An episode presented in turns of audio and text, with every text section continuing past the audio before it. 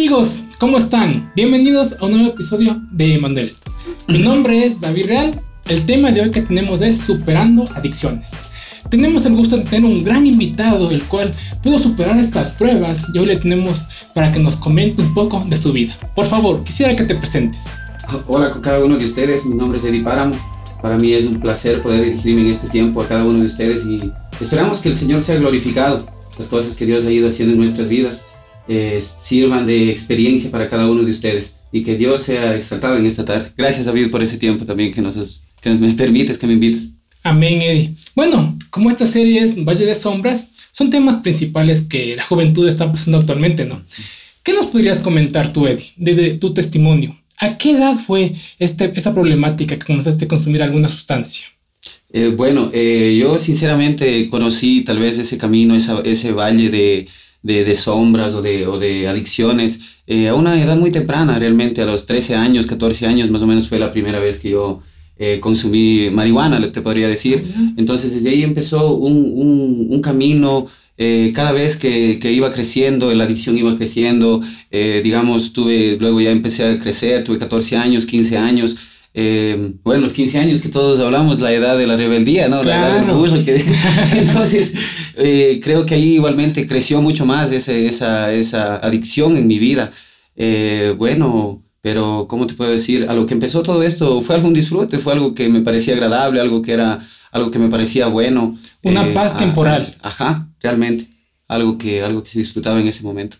Claro. Bueno, nos comentas que es desde los 13 años y esto fue evolucionando poco a poco, pero ¿qué me puedes comentar en la parte de que cuál, eh, cuál fue el origen? ¿Te dieron tus amigos? ¿Consumiste de algún familiar? O sea, ¿quién te dijo, por ejemplo, Eddie, prueba esto? No te va a pasar nada, tú eres más fuerte y sé que no te vas a ser adicto a ninguna sustancia. Eh, bueno, yo creo que a más de quien me incitó, me parece que, que fue ya mi instinto mismo, porque antes de ello, eh, prácticamente hubo una, una, etapa en mi vida en la cual mis papás viajaron a los Estados Unidos. Eh, yo tenía en ese tiempo como unos 11 años más o menos de edad, 10 años y medio más o menos.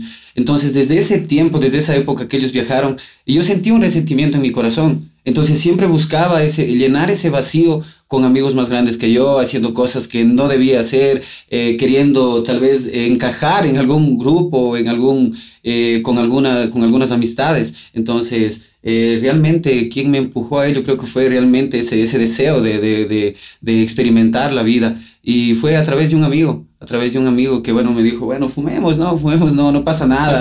Es un hito, sí, como todo se, se presenta en la vida. O sea, fumemos, eh, me acuerdo que nos hicimos en una papa y eh, un poco de marihuana y ese día obviamente nos reímos y todo y parecía todo divertido, todo era todo era lindo y chévere, se podría decir así. Es como lo que actualmente podemos decir la, las pipas naturales. O sea, que cogen una manzana, cogen una fruta y ahí le meten que un, sorbe, un sorbete. O sea, realmente le haces tipo, sí, una pipa le harías en una, en una, en una manzana o en una, o en una papa o algo, pero eso, eso te digo yo, yo recuerdo que en ese, bueno, mi primera experiencia fue, fue así, ¿no? Yo no, no sabía, bueno, me acuerdo que, que mi amigo estaba ahí fumando y llegábamos de una fiesta, entonces yo solo le veía, pero no sabía qué estaba haciendo, él era ya más grande que yo. Claro. Entonces eso me dijo, bueno, ¿quieres? Entonces le dije, bueno, entonces lo probé, lo probé, me pareció algo, algo bueno, algo agradable, algo que, que, que lo disfrutaba en ese momento. O sea, fue una experiencia, digamos, que, que, que lo disfruté, lo disfruté al, al, probarlo, al experimentar esa, esa etapa en mi vida.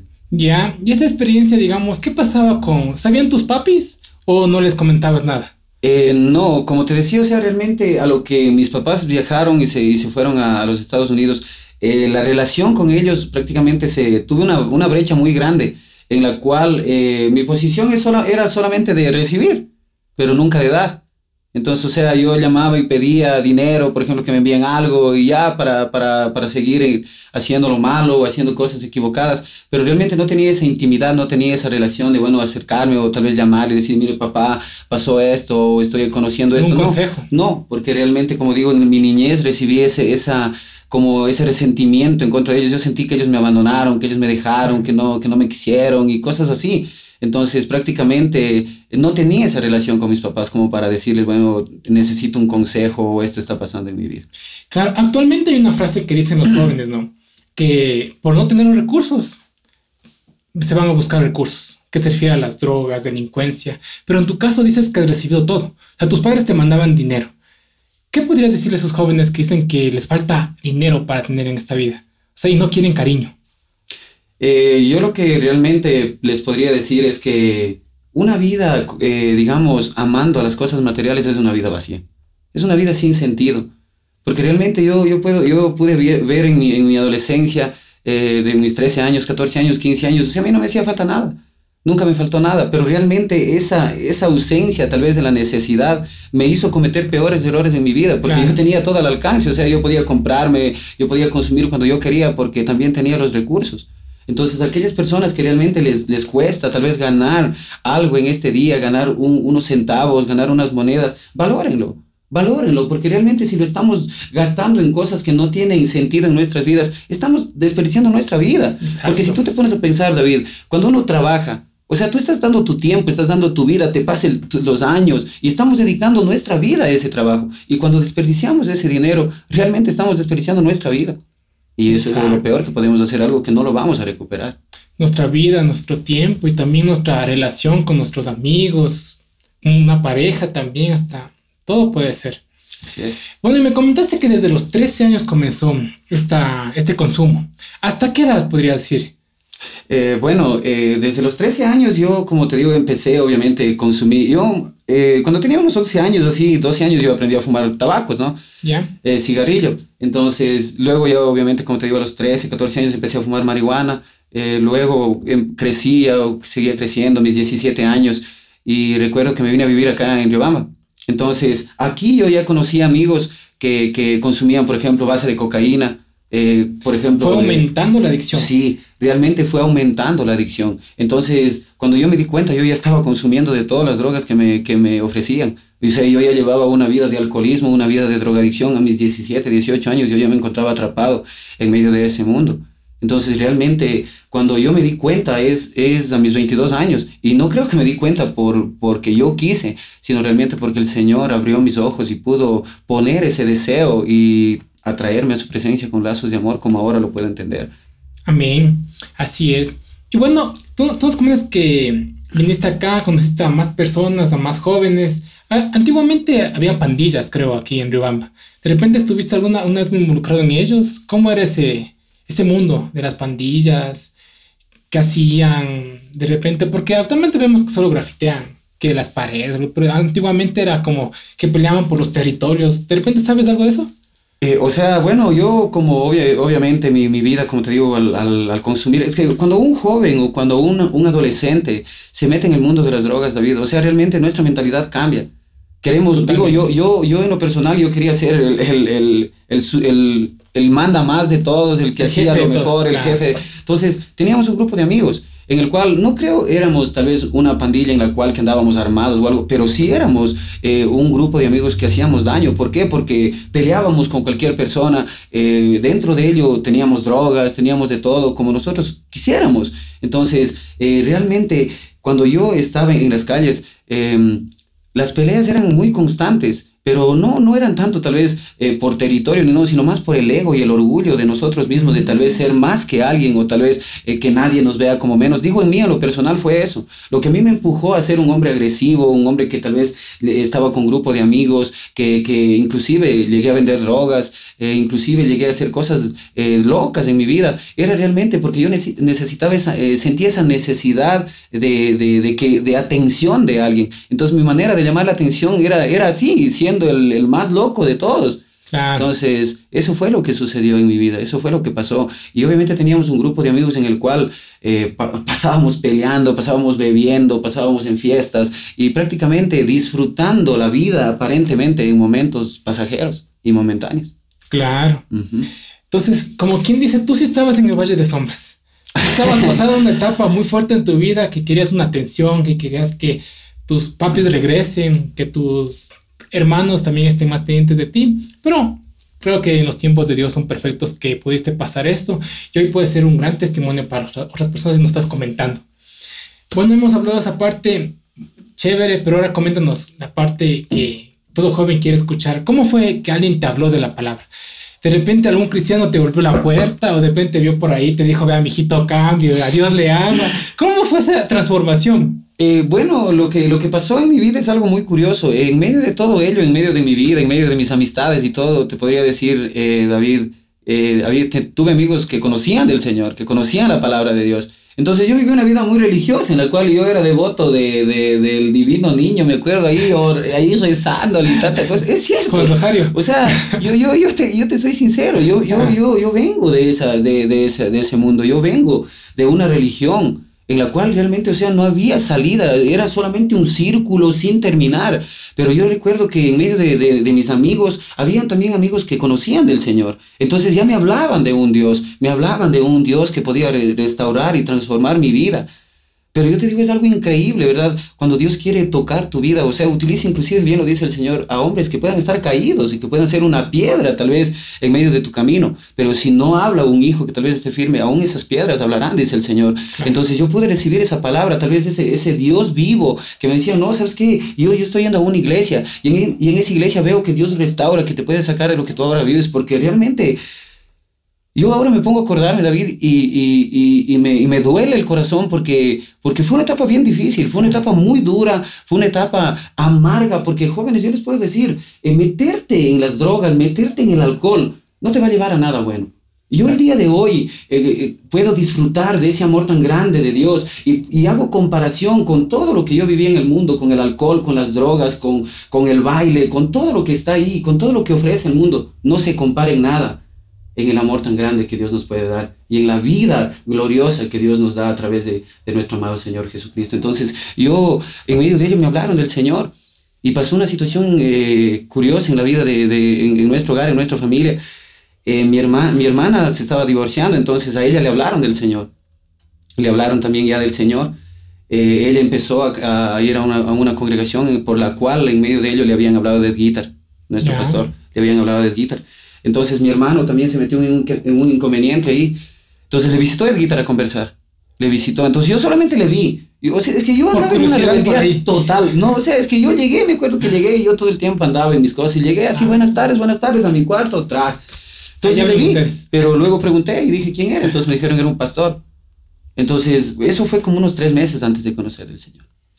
Y hubo un día que yo recuerdo que Obviamente mi vida y, mi manera de ser era, era tomar, fumar, mis amigos, las calles, en los cuales David puedo decir que me perdí los mejores momentos con mis hermanos, con mis sobrinos, con mis padres, porque mis papás les llamaban, eh, hablaban con ellos, mis, hermanos iban de viaje, eh, mis sobrinos venían, nos visitaban y yo nunca estaba. Yo nunca estaba, como bien tú lo decías, de esos vicios me aislaron de esos tiempos que podía haber disfrutado con mi familia. Entonces, pasé una etapa que en la cual fue dolorosa y justamente ya conocí a mi esposita, que ahora es ese soporte que Dios me ha dado. maravillosa mujer que Dios me ha puesto en el camino con la cual eh, Dios ha utilizado grandemente para el día de hoy estar aquí. Amén. Y así es. Y bueno, actualmente sabemos que eres el líder de jóvenes. ¿Cómo, cómo, fue esa transformación? O sea, ya vino el pastor de guitar, habló un poco contigo ¿Y cómo fue que, que, que aceptaste y dijiste, a ver, voy a ir a la iglesia? Porque muchos jóvenes dicen, ya, ya, voy a ir por obligación. Y a veces van así haciendo pataletas, casi golpeando la puerta, todos, ¿no? Eh, bueno, eh, como te decía, o sea, luego de esa situación que, que obviamente Edguita nos visitó y todo, yo, yo decía, yo no necesito de Dios, no, yo estoy bien, yo, yo no necesito. Y, pero pasé una etapa, yo recuerdo que justo tuve un problema con Chris, tuvimos una discusión bien fuerte. Eh, y yo creo que Dios tiene los planes y los tiempos de Dios son perfectos. Eh, yo vivía una vida, nada, que no sé qué, viviendo a la vida loca, que no quería formalizar en nada, pero Dios puso a Cris en mi camino y yo me recuerdo que para conquistarla yo le dije, mire, sé que yo voy a estar en una relación en serio con usted. Y siempre vivimos hasta ahora porque digo, nunca le hubiese dicho ya en serio que ahora estamos hasta casados. Y yo esto solo dije obviamente para conquistarle, ¿no? Pero el Señor escuchó y me llevó a un inconveniente en el cual el Señor utilizó, o sea, como que estábamos para separarnos y, o sea, Dios me enamoró tanto de Cris que pasé una dificultad. Entonces, en medio de ello, eh, me acuerdo que era un día miércoles que Cris tuvo que viajar y tomé miércoles, jueves, viernes, sábado, domingo y lunes. Una semana. Llegué a mi casa. Pero era alcohol, drogas y Perdición total. Una mezcla total. Todo. Yo me acuerdo que en, ese, en, ese, en esa borrachera me gasté como unos 400 dólares, algo así. Y me hice pedazos y luego de eso, al levantarme, me acuerdo un día, un día martes, 2 de julio, me levanté con un deseo. Yo recuerdo que yo, yo tenía marihuana, o sea, nunca me faltaba. Y yo me acuerdo que tenía ahí en un cajón, cogí en una funda, metí pipas y todo. Me levanté con ese deseo. El Señor me puso ese deseo. Yo no entendía. Y yo, y yo dije a mi hermana, dije, o sea, ¿sabes qué? Yo quiero hablar con ese pastor que te visitó. Yo quiero, yo quiero, yo quiero ir porque yo ya no puedo estar así. Entonces, eh, yo recuerdo que, que, mi hermana dijo, sí, claro, eh, yo le voy a llamar, entonces le llamamos. Y dijo Edith, bueno, ven mañana, quiero hablar contigo. Y me acuerdo que era un, un miércoles 3 de, de julio. Nunca me voy a olvidar. Ese día tan especial. Porque realmente, o sea, como, eh, fue algo, algo maravilloso, algo, algo espectacular. Porque yo estaba acostumbrado a vivir una vida eh, de desprecio, una vida de que inclusive mi propia familia, inclusive mis amistades, decían, ya no puedes nada, ya tu vida no va a cambiar, ya tú no vas a mejorar. O sea, ellos solo esperaban que tal vez me suceda lo peor. Pues que realmente ese era mi estilo de vida y me estaba yendo hacia allá, a una cárcel o inclusive a estar muerto. Claro. Pero recuerdo que ese día me levanté y dije, bueno, quiero cambiar. Eh, me fui donde el guitar, me fui donde el guitar. Y eso fue en el 2013. Eh, le visité, recuerdo la oficina de guitar acá en, en Bellavista, en donde es de escuela. Bueno, donde era la escuela. Era escuela. Y le visité y como te digo David, yo estaba acostumbrado a recibir solamente palabras negativas, palabras de desánimo. Claro, obviamente mi familia me quería ayudar, pero yo todo era negativo, todo pensaba que era malo. Uno no quiere. Yo decía, no, no, nadie me ama, nadie me quiere.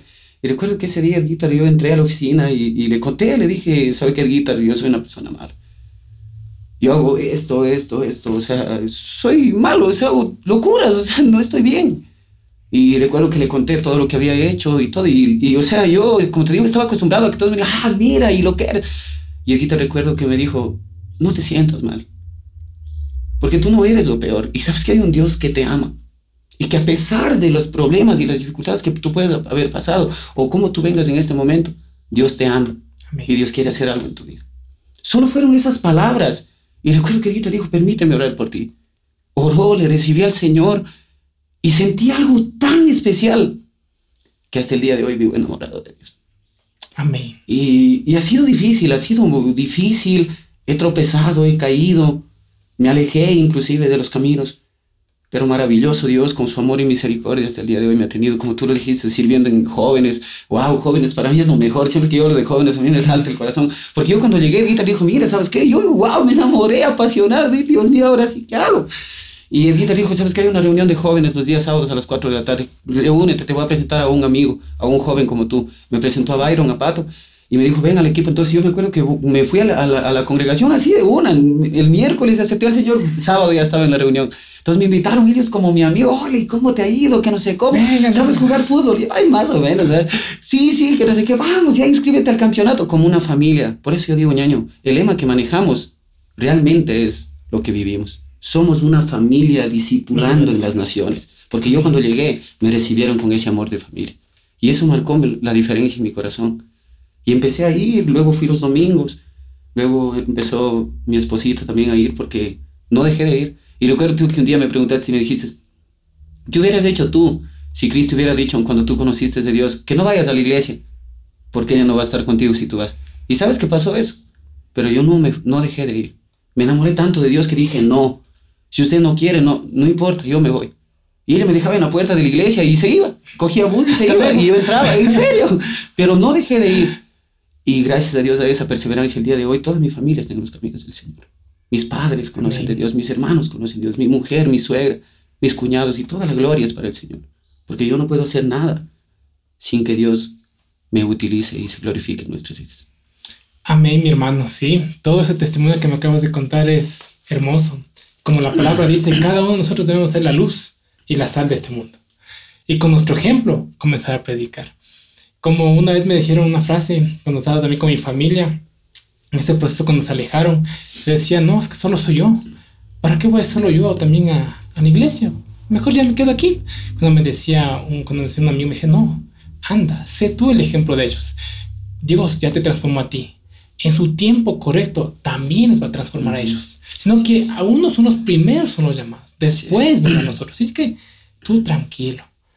Y es hermoso porque también en la palabra dice, cuando yo me acuerdo que una vez cuando leí, decía que de lo más vil de esta tierra serán los llamados. Yo decía, pero de lo más vil, ¿cómo podemos ser de la, de la peor gente? No. Y es así, porque, o sea, uh, porque podemos decirnos que cuando ves un chico o una chica que es criado en un, en un hogar cristiano, tiene sus valores, ¿no? Y va creciendo en el liderazgo y poco a poco, ¿no? Pero, ¿qué mejor testimonio cuando un hombre o cuando una mujer pudo salir de un valle de sombras y que ahora predica el evangelio a otras personas? Yo pienso que llega con ese testimonio, esa palabra fuerte que dice, yo estuve ahí, pero Dios me levantó. Y como, como tú, tú pudiste comentar que te dijo, Dios te ama. Y así es como nosotros siempre debemos decir como cristianos, Dios te ama.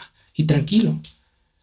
Aunque hagas, aunque hayas hecho lo que hiciste, pero tú tranquilo, porque sabemos que Dios te ama y siempre estará ahí cumpliendo tus promesas y tus proezas. Así es. Y bueno, mi hermano, coméntame un poco también, porque tú dijiste que cuando entraste a la iglesia también viste que, que viste en el púlpito que tú querías predicar, algo así.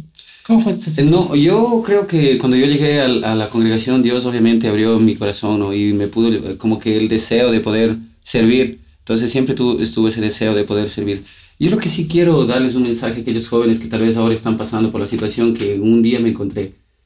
No te sientas desmotivado ni desanimado. Recurre a los brazos del Señor. Acércate al Creador de todas las cosas. Acércate al Rey de Reyes. Y Él va a hacer algo maravilloso en tu vida. No te sientas juzgado. Dios no, vino, no nos vino a juzgar. Él vino a salvarnos y a darnos vida, vida eterna. Joven, no te pierdas tu vida y tu juventud en esas cosas vanas. Porque Dios tiene grandes planes y propósitos para tu vida. Nada más que eso quisiera decir, David. Amén. Estos temas son para hablar de largo, pero en esta vez hasta ahí dejaremos. Permíteme orar por tu vida y para los jóvenes que están viendo y adolescentes y cualquier persona que está viendo este video, quiero que sepan, como dijo Eddie, Dios les ama y sabe que cada uno de nosotros tiene un propósito maravilloso. Los pensamientos de nosotros no se comparan con los que tiene nuestro Creador. Bendito Padre, bendito Rey que estás en los cielos, te damos la gloria, te damos la honra, Padre, porque sabemos que tú eres bueno Sabemos que tú nos proteges y protegerás a cada joven que está con ese, con ese hambre, Padre, que quiere enamorarse de ti, que quiere cada día encontrarse contigo. Los oramos, Padre, por ellos, oramos para que puedan encontrar esa relación perfecta que es contigo, Padre. Bendecimos a, a, Eddie que siga adelante, Padre, con sus proyectos, con sus anhelos, porque la palabra dice que tú cumplirás los anhelos de nuestro corazón y de cada joven que anhele y predique tu evangelio. Y en tu nombre precioso de Jesucristo. Amén. Amén. Amén. Y bueno, Eddie, te agradecemos por este espacio maravilloso que nos has podido contar con tu presencia. Y bueno, chicos, gracias por estar aquí. Por favor, les animo a que sigan viendo esta gran serie, Valle de Sombras. Que Dios les bendiga. Bendiciones.